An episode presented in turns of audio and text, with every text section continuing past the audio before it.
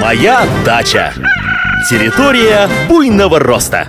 Дачники уже ликуют вовсю. Весна все-таки пришла, а это значит, что уже совсем скоро можно будет приступать к долгожданным садовым работам. Копать, рыхлить, а где надо, там и вспахивать.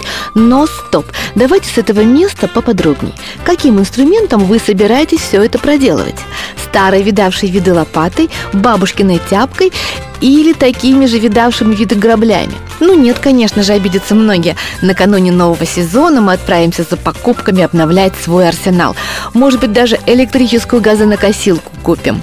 Но знаете ли вы, что по статистике треть сложной садовой техники возвращается в магазин уже через несколько дней после покупки?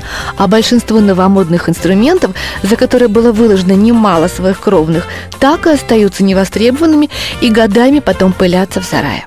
Выбор садовых помощников – дело весьма непростое.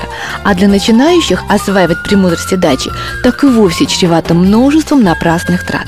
И дело тут вовсе не в низком качестве техники и инструментов, хотя и этот момент не нужно сбрасывать со счетов. Дело в том, что в современном выборе садового инструмента трудно не растеряться не только новичку, но и бывалому садовнику.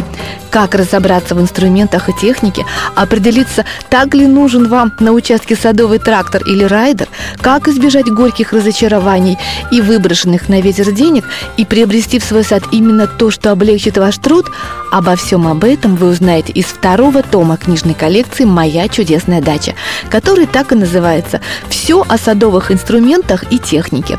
Кстати, торопитесь, книга 30 марта уже вышла в свет и распространяется по подписке и в розничной продаже вместе с газетой «Комсомольская правда».